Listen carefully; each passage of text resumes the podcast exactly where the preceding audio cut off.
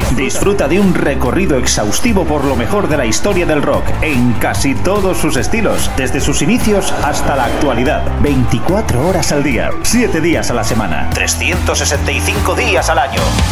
Pop, rock, folk, blues, punk, hard, heavy, country, garage, grunge, soul, alternativa. Todo ello y mucho más en Radio Free Rock. Síguenos también a través de radiofreerock.com o a través de nuestras cuentas en Instagram, Twitter Facebook.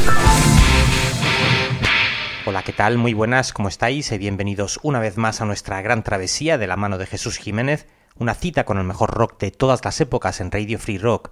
Antes que nada, como siempre, agradeceros a todos por vuestra compañía, por vuestros comentarios, likes y suscripciones y en especial a los mecenas del programa por vuestro apoyo. Ya sabéis, si os gusta la gran travesía y queréis apoyarnos, podéis hacerlo desde el simple precio de una cerveza al mes en iVoox, en el botón azul, donde pone apoyar. Ahí podéis hacerlo escogiendo la cifra que os parezca bien. Hoy tenemos un especial dedicado al quinto álbum de Led Zeppelin, Houses of the Holy, que cumple 50 años, ya que salía a la venta el 28 de marzo de 1973, un álbum que comenzaron a grabar justo después de publicar su cuarto álbum.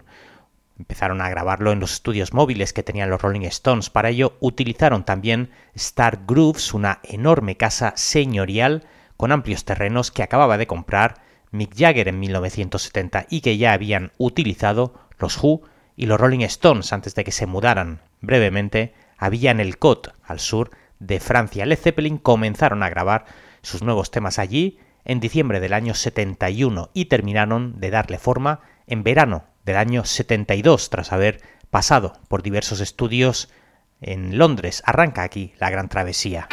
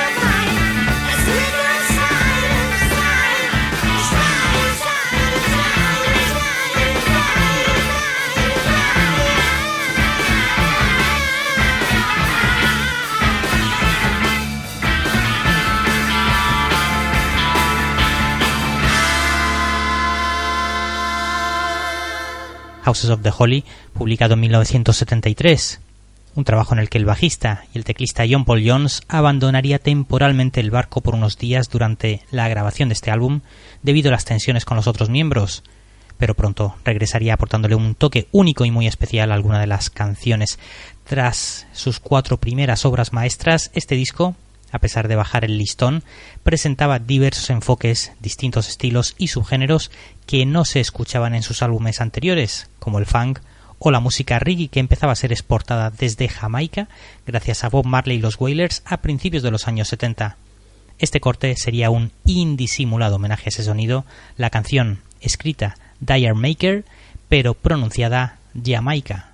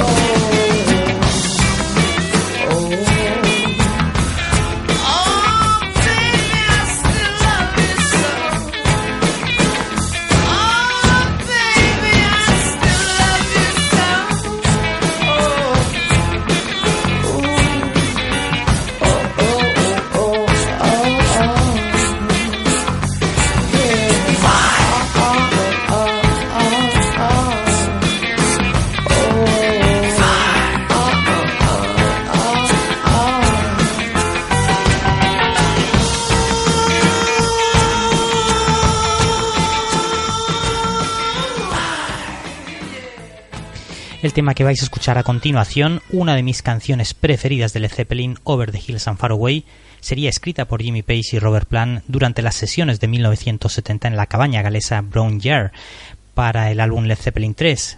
En 1970, Robert Plant y el guitarrista Jimmy Page pasaron un tiempo allí después de una larga y agotadora gira de conciertos por América del Norte, aunque hay que decir que esa cabaña pues no tenía ni agua corriente ni electricidad, la usaron como, bueno, pues como un retiro para escribir y grabar parte de ese tercer y estupendo disco de los Led Zeppelin. La canción Over the Hills and Far Away es principalmente acústica, pero funciona también de maravilla cuando entra la contundencia de John Bonham a la batería y termina deslizándose de manera mucho más suave gracias a los teclados de John Paul Jones y en medio, por supuesto, la guitarra Jimmy Page y un Robert Plant en un gran momento vocal, 1973.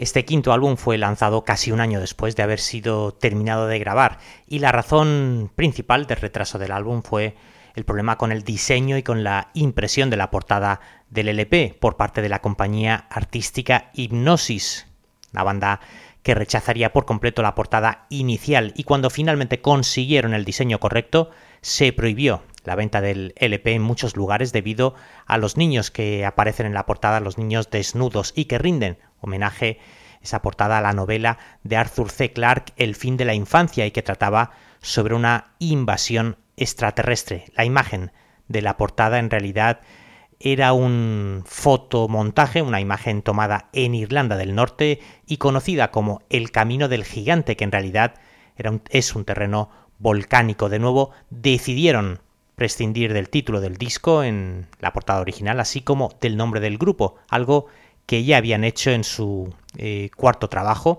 El título y créditos aparecían en el propio interior, en el propio disco de vinilo.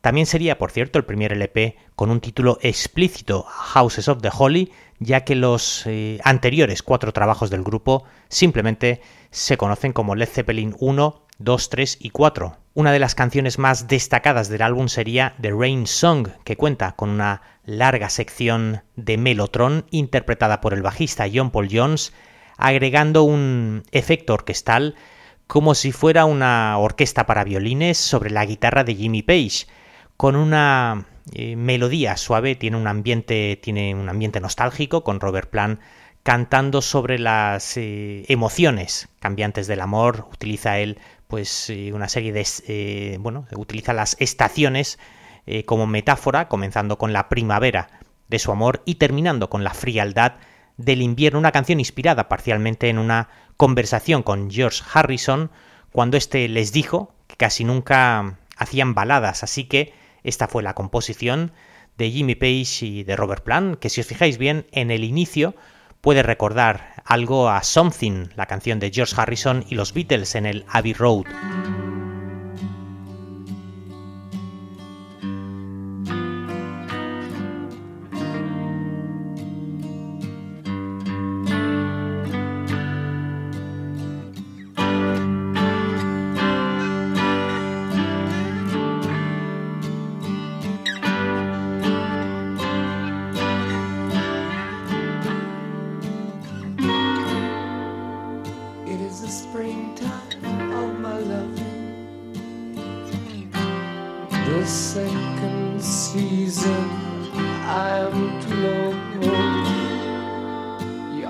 Sunlight in my growing.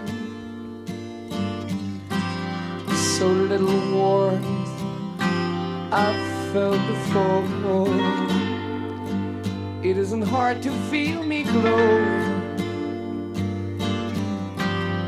I watch the fire that grew so low.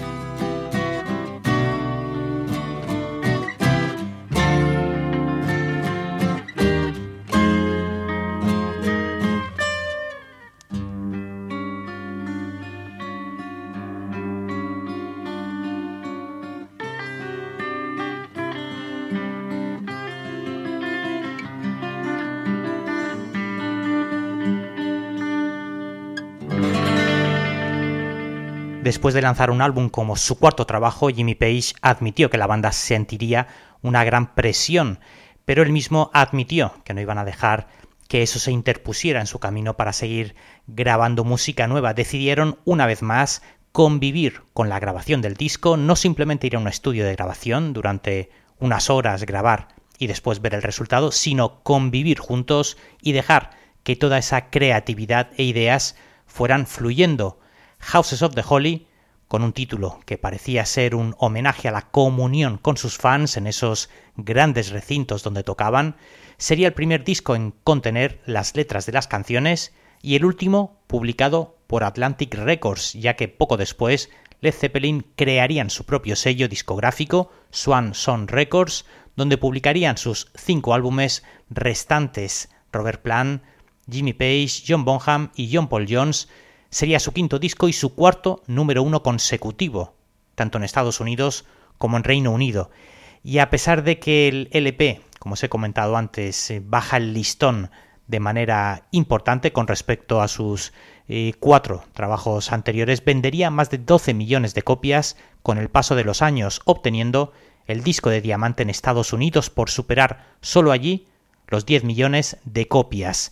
El tema Dancing Days se inspiró, en realidad, en una melodía india que Jimmy Page y Robert Plant escucharon mientras estaban en Mumbai, en la India.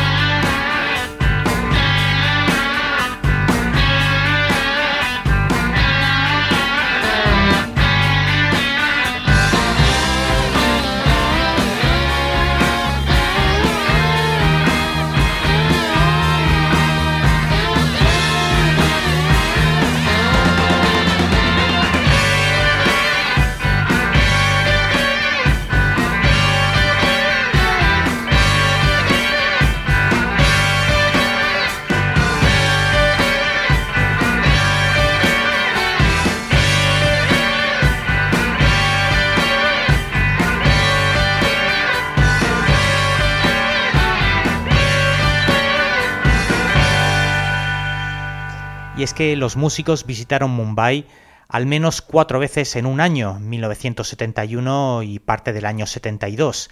La primera de esas visitas con los otros miembros de la banda fue a principios de octubre del año 71, justo después de la gira de Led Zeppelin por Japón.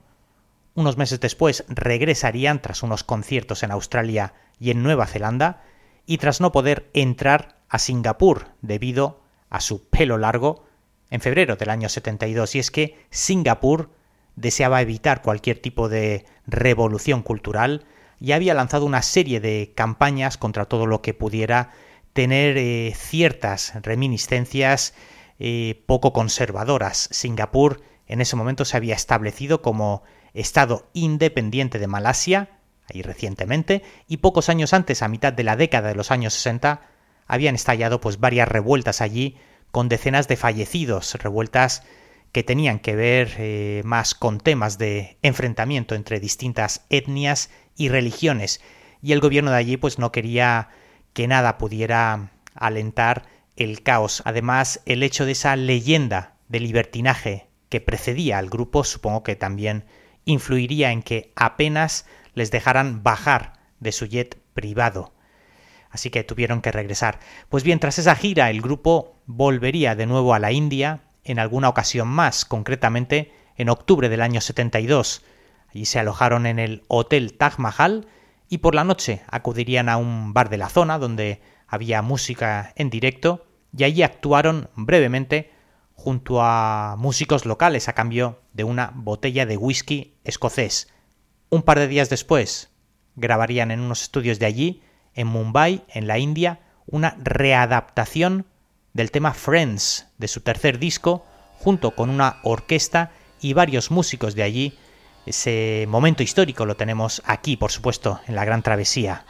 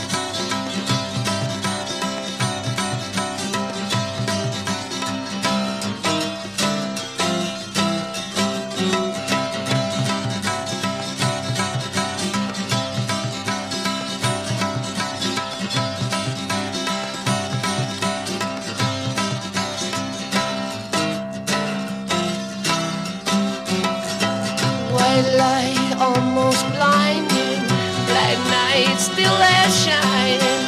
Can't stop, keep on climbing. What I knew. Had a friend, she once told me, You got love, but you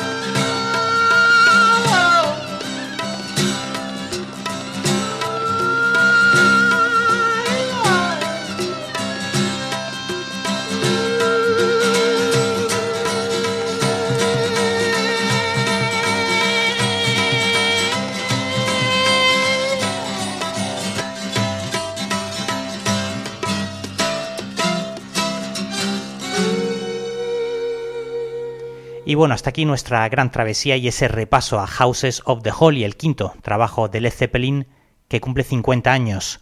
Como siempre, daros las gracias a todos por vuestra compañía y daros las gracias también por vuestros comentarios, likes y suscripciones que nos hacen seguir creciendo.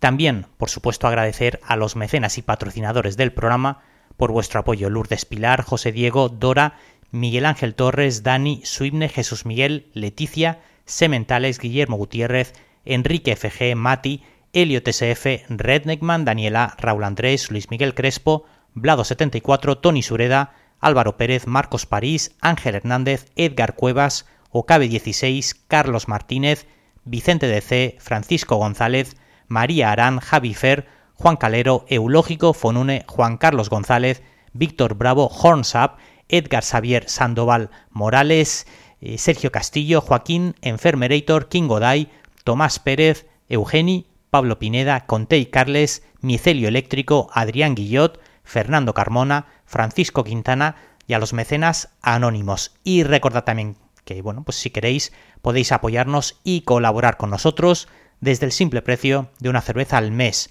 Y así, además de acceder a todo el contenido en abierto, también acceder a todo el archivo histórico del programa, con el contenido exclusivo para fans, simplemente en el botón azul en iVoox donde pone apoyar. Desde ahí podéis hacerlo. Chao.